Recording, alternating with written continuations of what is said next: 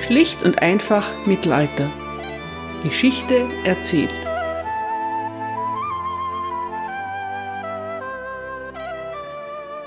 Hallo meine Lieben und herzlich willkommen zu Teil 1 England im Hochmittelalter, Folge 15. Diesmal beginne ich mit dem Nachruf unseres heutigen Helden. Die angelsächsische Chronik berichtet über den verstorbenen König von England. Er war sehr mächtig und streng über sein Land und seine Untertanen und gegen alle seine Nachbarn. Er wurde gefürchtet wegen der Ratschläge böser Menschen, die ihm immer gefielen, und durch seinen eigenen Geiz. Er ärgerte das Volk immer mit Armeen und mit grausamen Steuern. Denn in seinen Tagen sank alle Gerechtigkeit und alle Ungerechtigkeit entstand vor den Augen Gottes und der Welt. Er hat die Kirche Gottes mit Füßen getreten, und was die Bistümer und Abteien betrifft, so verkaufte er sie entweder direkt oder behielt sie in seinen eigenen Händen. Denn er wollte der Erbe aller sein, Kirchenmann oder Laie. Alles, was für Gott abscheulich und für die Menschen bedrückend war, war zu Williams Zeiten auf dieser Insel üblich. Deshalb wurde er von fast allen gehasst und von Gott verabscheut, wie sein Ende zeigt, das ihn inmitten seiner Ungerechtigkeit ereilte, ohne Reue oder Wiedergutmachung für seine bösen Taten. Die angelsächsische Chronik wird von Mönchen verfasst. So viel ist klar. Ein Freund der Kirche ist er nicht verstorben. Heute geht es um König William II. Rufus. William wird als der dritte Sohn von William dem Eroberer circa im Jahr 1056 in der Normandie geboren. Um ihn von seinem namensgleichen Vater zu unterscheiden, erhält er einen Beinamen. Schon zu Lebzeiten wird er Guillaume Leroux, Wilhelm der Rote genannt. Daraus wird mit der Zeit William Rufus. William Rufus hat entweder rote Haare oder er ist blond mit rötlicher Gesichtsfarbe. Beide Varianten finden sich in den Chroniken. Williams Vater ist ein bedeutender Fürst, aber mit zwei älteren Brüdern ist zunächst nicht zu erwarten, dass ihm eine Zukunft als großer Herrscher bevorsteht. Eher wäre eine Karriere in der Kirche eine gute Option. Aber als William Rufus zehn Jahre alt ist, erobert sein Vater England und vier Jahre später stirbt sein Bruder Richard bei einem Jagdunfall. Das ändert einiges. Über Williams Kindheit ist nicht viel bekannt. Die Chroniken erwähnen ihn erstmals im Jahr 1079. William Rufus wird verwundet, als er an der Seite seines Vaters gegen seinen aufständischen Bruder Robert ins Feld zieht. Als William der Eroberer im Jahr 1087 stirbt, hinterlässt er drei Söhne, Robert, William und Henry. Robert befindet sich nicht bei Hof, aber William und Henry sind an der Seite des schwerkranken Königs. König William bestimmt seinen ältesten Sohn Robert zu seinem Nachfolger als Fürst der Normandie. Krone, Schwert und Zepter seines Königreichs England übergibt er an seinen zweitältesten Sohn, William Rufus. William Rufus verabschiedet sich von seinem sterbenden Vater und bricht Richtung England auf. An der Küste holt ihn ein Bote ein. Der König ist tot William Rufus überquert so rasch wie möglich den Kanal. Wie es nun weitergeht, ist umstritten. Nach einigen Berichten hat William einen Brief seines Vaters an Lanfranc, den Erzbischof von Canterbury, bei sich. Darin erklärt der Verstorbene seinen Willen, dass ihm sein Sohn William als König von England nachfolgen soll. William Rufus reitet also direkt nach Canterbury, legt den Brief vor und wird als legitimer Nachfolger anerkannt. Die angelsächsische Chronik noch nicht so sehr gegen den jungen William eingenommen, berichtet. Nach dem Tod des Königs übernahm sein Sohn William, der den gleichen Namen wie sein Vater trug, die Regierung und wurde in Westminster von Erzbischof Lanfranc zum König geweiht, drei Tage vor Michaelis. Und alle Männer Englands erkannten ihn an und schworen ihm die Treue. Nachdem dies erledigt war, ging der König nach Winchester und untersuchte die Schatzkammer und die Schätze, die sein Vater angehäuft hatte. Gold und Silber, Gefäße mit Edelsteinen und viele andere Kostbarkeiten, die schwer aufzuzählen sind. Der König tat, was sein Vater ihm befohlen hatte, bevor er starb. Er hat Schätze verteilt unter allen Klöstern Englands um der Seele seines Vaters willen. Einigen gab er zehn Mark in Gold und anderen sechs und sechzig Pennis jeder Landgemeinde. Hundert Pfund wurden in jede Grafschaft geschickt, um sie unter den Armen aufzuteilen. Das klingt doch sehr korrekt, wenn es wirklich so abgelaufen ist. Es ist nämlich auch möglich, dass sich William nach seiner Ankunft in England ohne Umwege nach Winchester begibt. Dort lässt er sich den Staatsschatz aushändigen. Und dann kontaktiert er den Erzbischof. Ein kleiner, aber feiner Unterschied. Wie auch immer.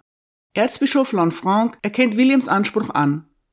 Hätte er mit der Krönung gewartet und zunächst den Rat der normannischen Edelleute einberufen, wäre die Sache vielleicht anders ausgegangen. So aber wird William Rufus 17 Tage nach dem Tod seines Vaters in Westminster Abbey zum neuen König von England gekrönt. Dem Wunsch seines Vaters entsprechend verteilt William Rufus großzügig Geld und Wertgegenstände wie Ornamente, Altäre und wertvolle Bücher an die Kirchen und Abteien des Landes. Überall wird nun für das Seelenheil des verstorbenen Königs gebetet. Die Verteilung der Schätze wird dem Abt von Ebbington übertragen. Die Mönche von Ebbington beschweren sich später über die falsche Bescheidenheit ihres Abtes. Während alle anderen Geld und Gold bekommen, erhält die Abtei von Ebbington selbst nur, Zitat, eine ausgezeichnete Ausgabe der Evangelien, einen silbernen Wassereimer für Exorzismen, ein grobes Stück Seide und ein Weihrauchfass aus Elfenbein in Form eines Bootes. Zitat Ende. Kein Wunder, dass die Mönche von Ebbington wenig beeindruckt sind. Trotzdem, der Klerus ist zunächst einmal zufriedengestellt und dem neuen Herrscher durchaus gewogen. Außerhalb der Kirche sind nicht alle mit der Wahl einverstanden. Vor allem die Trennung des Fürstentums Normandie und des Königreichs England gefällt vielen normannischen Edelleuten gar nicht. Die meisten bedeutenden Magnaten haben Besitzungen in beiden Ländern. Von nun an zwei Herren zu dienen, erscheint ihnen problematisch. Die angelsächsische Chronik erzählt, das Land war sehr verstört und voller Verrat, aber die mächtigsten Franzosen des Landes planten, ihren Herrn, den König, zu verraten und seinen Bruder Robert zum König zu machen. An der Spitze dieser Verschwörung stand Bischof Odo. Odo, der Halbbruder von William dem Eroberer, reist nach England. Er hat die letzten Jahre in Gefangenschaft in Rouen verbracht. Durch den Tod seines Bruders ist Odo nun freigekommen. Die neuen Machtverhältnisse gefallen ihm gar nicht. William Rufus nimmt seinen Onkel freundlich auf. Er erkennt ihm auch einige seiner alten Ländereien zu. Aber das ist Odo zu wenig. Er will allen Besitz und alle Macht zurück. Daher zettelt er eine Rebellion an.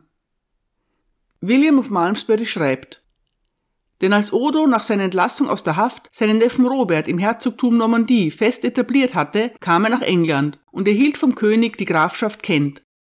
Aber als er sah, dass alles im Königreich nicht wie früher nach seinem Belieben verwaltet wurde, sondern dass die Verwaltung der öffentlichen Angelegenheiten jetzt dem Bischof von Durham übertragen war, wurde er von Neid ergriffen. Nachdem er sich gegen den König aufgelehnt hatte, deutete er an, dass das Königreich Robert gehörte, der von sanfterer Gesinnung war. Dass William überheblich war und alles wagen würde unter Missachtung von Recht und Billigkeit. Dass bald etwas geschehen müsse, dass sie die Ehre verlieren würden, zu diesem Zweck pflegte er sich zunächst heimlich mit anderen zu besprechen.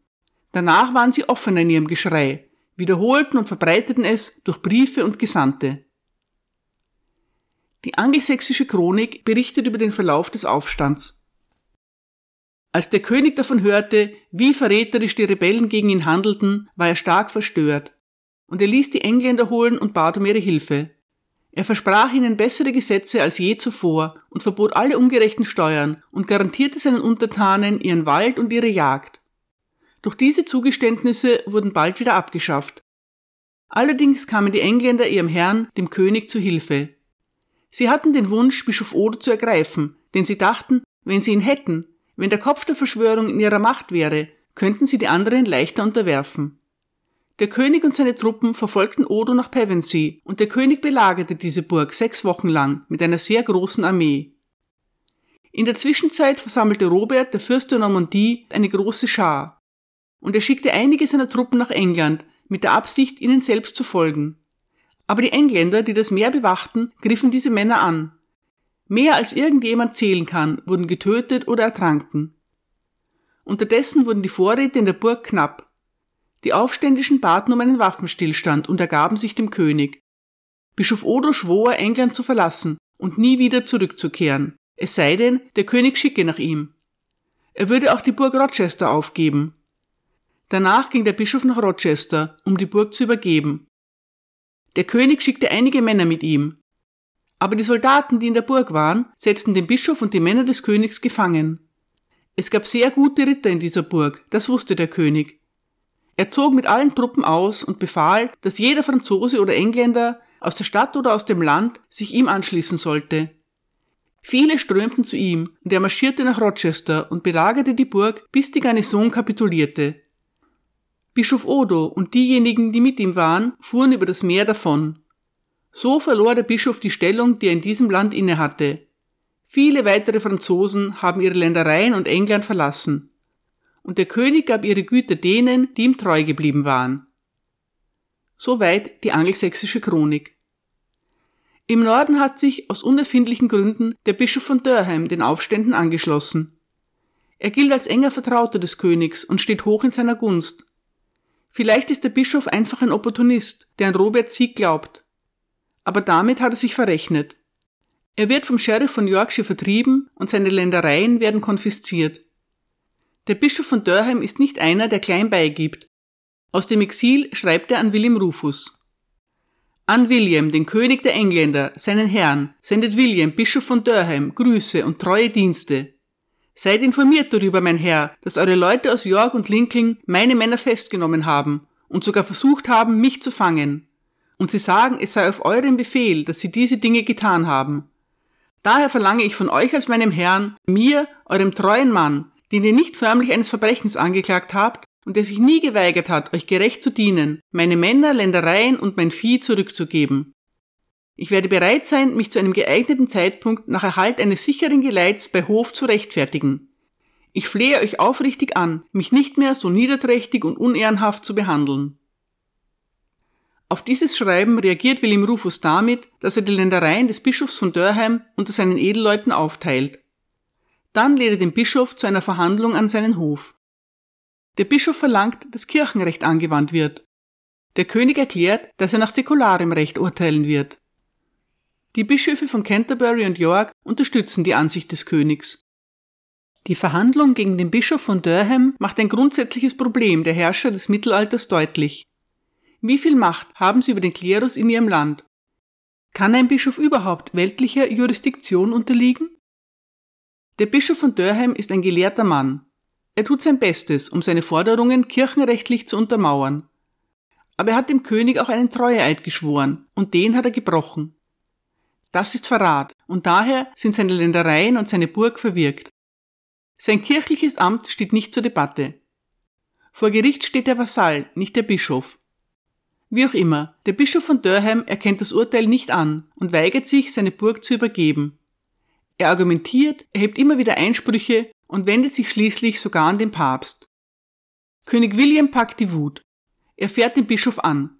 Beim heiligen Gesicht von Luca, bevor ich eure Burg nicht habe, gibt es kein Entkommen für euch. Und dann, glaubt mir, Bischof, ihr werdet nicht freigelassen, bevor ihr die Burg übergebt. Und dann, ihr bekommt kein freies Geleit, bis eure Burg in meiner Hand ist, dann erst könnt ihr Schiffe haben.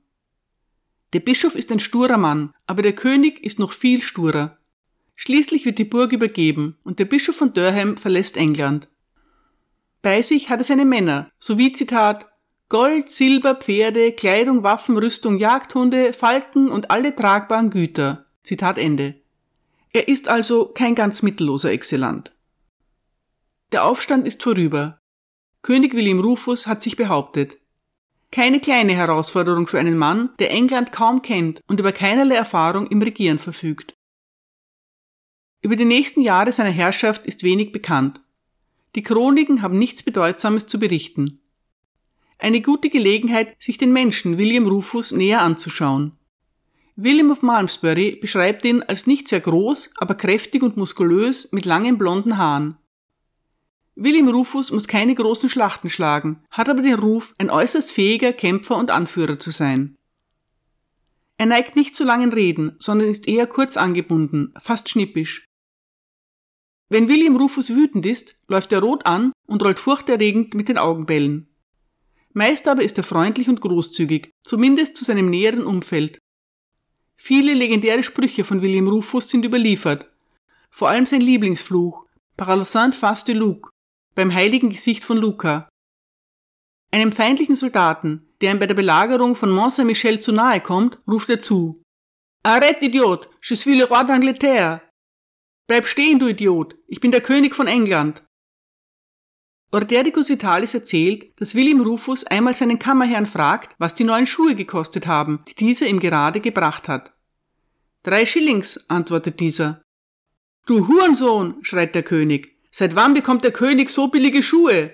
Geh und kauf mir andere, um eine Mark Silber. Der Kammerherr findet aber nur ein Paar, das noch billiger ist als das alte. Also kauft er es und übergibt es dem König mit dem Hinweis, dass es sehr teuer gewesen sei. William Rufus ist überaus zufrieden. Ja, diese sind angemessen für eine königliche Majestät. Zugegeben, eine etwas unwahrscheinliche Geschichte. Bemerkenswert ist aber, welch äußerst kuriose Anekdoten über William Rufus kursieren. Warum nur ist dieser schrullige Mensch so unbeliebt bei den Chronisten? Ein Punkt ist, dass William häufig zögert, Nachfolger für verstorbene Bischöfe und Äbte zu benennen. Bischofssitze bleiben unbesetzt und die Erträge ihrer Ländereien gehen an die Krone. In Krisenzeiten verdoppelt der König einfach die Abgaben, die Kirchen und Klöster zu leisten haben. William hat einen äußerst fähigen Verwalter namens Ranulf Flambard. Ranulf ist der Sohn eines kleinen normannischen Priesters. Solche Emporkömmlinge sind nie gerne gesehen, schon gar nicht, wenn sie tüchtig sind. Ranulf Flambard ist sogar sehr tüchtig. Im Grunde genommen ist er der erste Schatzmeister von England. Er verwaltet die königlichen Ländereien inklusive der unbesetzten Bischofstümer und organisiert die Einhebung der Steuern. Wenig überraschend kann ihn außer dem König niemand leiden. William Rufus ist nicht so fromm wie sein Vater. Als gesalbter und geweihter König von Gottes Gnaden ist er natürlich kein Atheist, aber ein braver Christ ist er auch nicht. Nach dem Chronisten Edmer, der William wahrhaft verabscheut, ist er zum Beispiel freundlich zu Juden. Schockierend. Edmer erzählt auch von einigen Wilderern, die in den königlichen Wäldern gejagt haben sollen und die durch ein Gottesurteil entlastet wurden. Als William davon erfährt, ruft er empört aus. Was ist das? Gott ist ein gerechter Richter? Verdamm ihn! Ich sage, wer glaubt das, nach allem, was geschehen ist? Von jetzt an werden Dinge, die so leicht zurechtgebogen werden können, meinem Gericht vorgelegt und nicht dem Gottes. Die königlichen Wälder sind ein Thema für sich. Eigentlich müsste man den englischen Begriff verwenden, Royal Forests. Wälder werden mit dem englischen Wort Woods bezeichnet. Forest ist zunächst kein Wald, sondern so etwas wie ein Naturschutzgebiet. Ein Forest kann auch Ackerflächen und sogar Häuser und Siedlungen umfassen. Allerdings gelten innerhalb seiner Grenzen strenge Gesetze, die mit aller Härte umgesetzt werden. Die wichtigste der vielen Regeln ist, dass außer dem König und seinen Verwaltern in einem Forest niemand jagen darf. William Rufus verschärft das ohnehin schon rigide Forest Law seines Vaters erheblich. Für kleinste Vergehen drohen Tod oder Verstümmelung. Und es handelt sich nicht um vereinzelte kleine Gebiete, sondern weite Landstriche. Fast ganz Essex unterliegt damals dem Forest Law. Kleine und große Bauern hassen das Forest Law ebenso wie die Barone. Auch in der Magna Carta ist es ein großes Thema. Seine harte Haltung in diesem Punkt macht William Rufus in England sehr unbeliebt. Der König etabliert auch neue Sitten bei Hof. Bei den jungen Edelmännern kommen lange Haare wieder in Mode. Und seltsame Schuhe mit immer längeren Spitzen, mit denen man kaum gehen kann. Und prächtige Gewänder. Die Kirchenmänner hassen diese Bräuche. Für sie sind sie das Zeichen unzüchtiger Verweiblichung. Auf dem Konzil von Clermont wird nicht nur zum ersten Kreuzzug aufgerufen, es wird auch die Verfügung erlassen, dass langhaarige Männer von den Sakramenten und von einem christlichen Begräbnis auszuschließen sind. Den jungen englischen Edelleuten ist das übrigens herzlich gleichgültig. Sie bleiben bei ihren wallenden Mähnen. Und auf die Idee, einem jungen, durchtrainierten Ritter gegen seinen Willen die Haare abzuschneiden, kommt wirklich niemand. Das heißt noch niemand. Rufus mag Männer mit langen Haaren und liebt schöne Schuhe sowie prächtige Gewänder? Hm. Also gut. Wie der Engländer sagen würde, let's talk about the elephant in the room. Reden wir über Sex. Ordericus Vitalis erzählt über William Rufus. Er hat sich nie eine rechtmäßige Frau genommen, sondern sich unersättlich obszöner Unzucht ergeben. Und Henry of Huntington meint, kurz gesagt, was Gott gefiel, war diesem König und seinen Gefolgsleuten zuwider. Er praktizierte seine berüchtigte Ausschweifung auch nicht heimlich, sondern bei offenem Tageslicht. Deutlicher wird ein Chronist des Mittelalters nicht. Also sprechen wir es aus. William Rufus war homosexuell. Für den großen Historiker Frank Barlow, der eine monumentale Biografie über William Rufus verfasst hat, ist das eine Tatsache. Und wer bin ich, ihm zu widersprechen? Abgeklärt könnt ihr einwerfen, aber das ist doch ganz egal. Es ist nicht egal. Homosexualität wird im Mittelalter noch nicht allzu hart bestraft. Trotzdem macht die Kirche nun zunehmend ernst mit ihrem Kampf gegen die Unkeuschheit. Niemand kann offen homosexuell leben, auch oder schon gar nicht der König. Immerhin hat William Rufus keine sogenannten Favoriten, die er protegiert. 200 Jahre später hat König Edward II., homosexuell oder nicht, immer irgendeinen allerbesten Freund, den er mit unverdienten Titeln und Ländereien überhäuft. Das kostet ihn seine Krone. Sollte ein mittelalterlicher Herrscher homosexuell sein, so muss er das A für sich behalten darf B keine penetranten Favoriten haben und muss C trotzdem heiraten und für Nachwuchs sorgen. Was Punkt C betrifft, versagt William Rufus kläglich. Er bleibt schlicht und einfach unverheiratet. Und Kinder hat er auch keine, nicht einmal uneheliche. Das ist nun wirklich unentschuldbar für einen König. Anfang 1091 landet William Rufus mit seinen Truppen in der Normandie ich habe darüber bereits in den Folgen über Edgar Esseling und Robert Curthose berichtet. Daher hier nur eine kurze Zusammenfassung.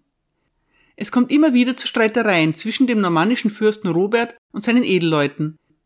Viele von ihnen sind auch Vasallen des englischen Königs, weshalb dieser schließlich eingreift. Nach einigem Hin und Her einigen sich die beiden Brüder. Sie schließen einen Vertrag und setzen sich gegenseitig als Erben ein. Dann treiben sie ihren jüngsten Bruder Henry, der sich in Mont Saint-Michel verschanzt hat, nach Frankreich ins Exil. Schließlich marschieren sie auch noch gemeinsam in Schottland ein.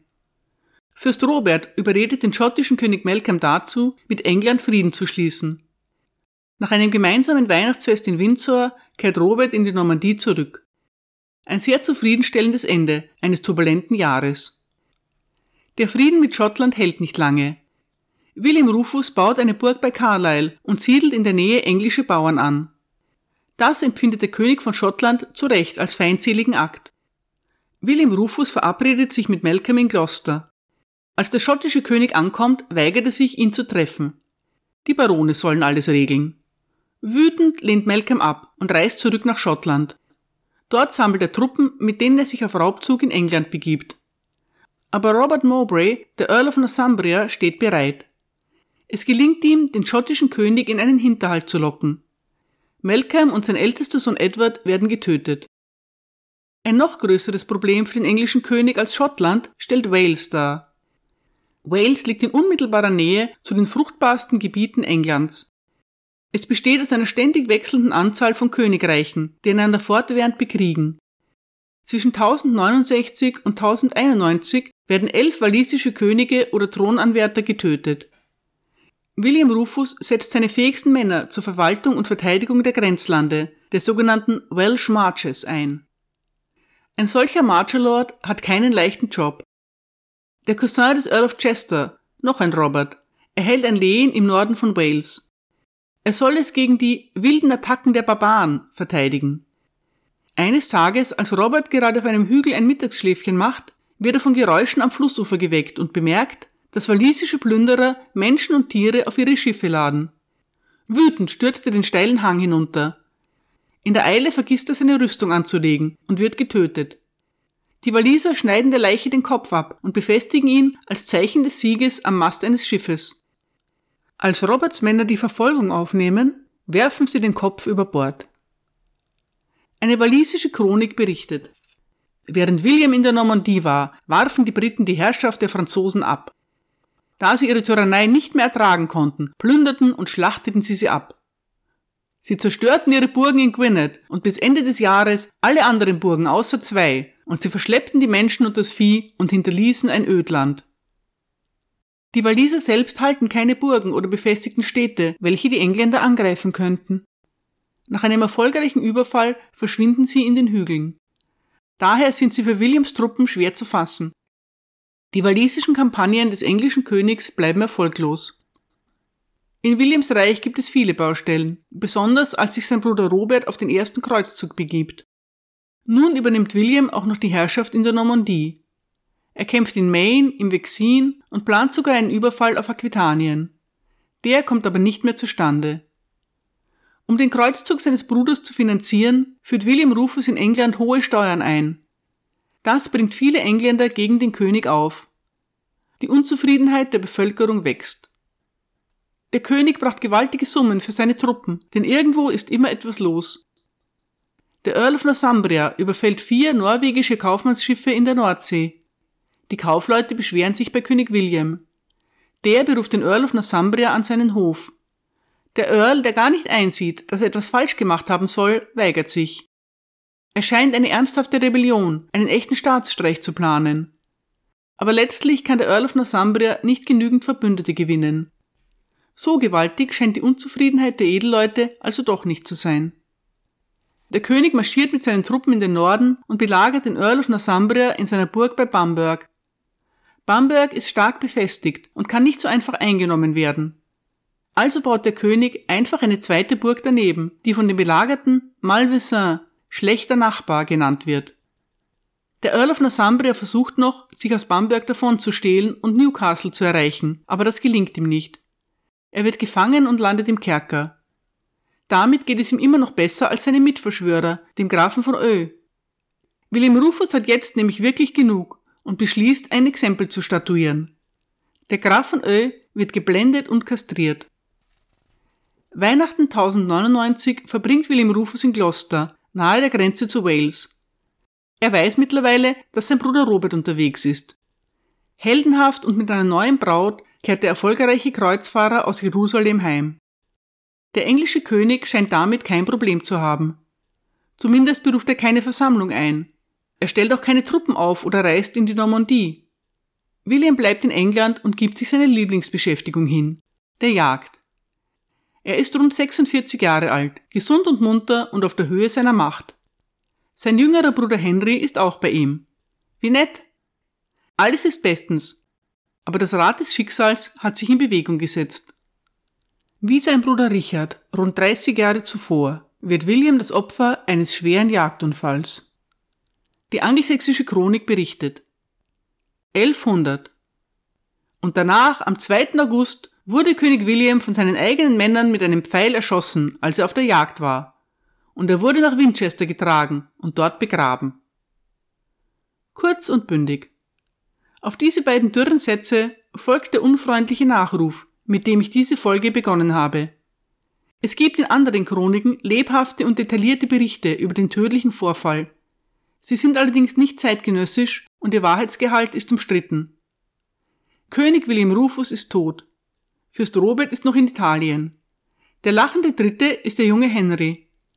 Man weiß nicht, ob er wirklich lacht oder ob er gar etwas mit dem Tod seines Bruders zu tun hat. Verdächtigungen gibt es keine. Die allgemeine Annahme ist, dass es die Hand Gottes war, die den sündigen König gerichtet hat. Henry jedenfalls nutzt die Gunst der Stunde und schnappt sich die Krone von England. Sollte euch, liebe gebildete Zuhörer und Zuhörerinnen, in der heutigen Folge ein Name gefehlt haben, so liegt das daran, dass ich seine Geschichte mit William Rufus nächste Woche erzählen werde. Es handelt sich um Anselm von Canterbury. Im Zuge der Recherche hat sich herausgestellt, dass ich diesem höchst interessanten Mann keinesfalls in ein paar Absätzen gerecht werden kann. Daher bekommt der hochgebildete, streitbare und skurrile Erzbischof von Canterbury eine eigene Folge. Eine der ersten Anordnungen des neuen Königs Henry I. von England ist übrigens, dass sich alle Edelleute bei Hof die langen Haare abschneiden müssen. Und Henry ist ganz der Papa, keiner, dem man widerspricht. Also werden die Scheren gezückt. Und die Welt der Chronisten ist wieder in Ordnung. Danke für eure Aufmerksamkeit.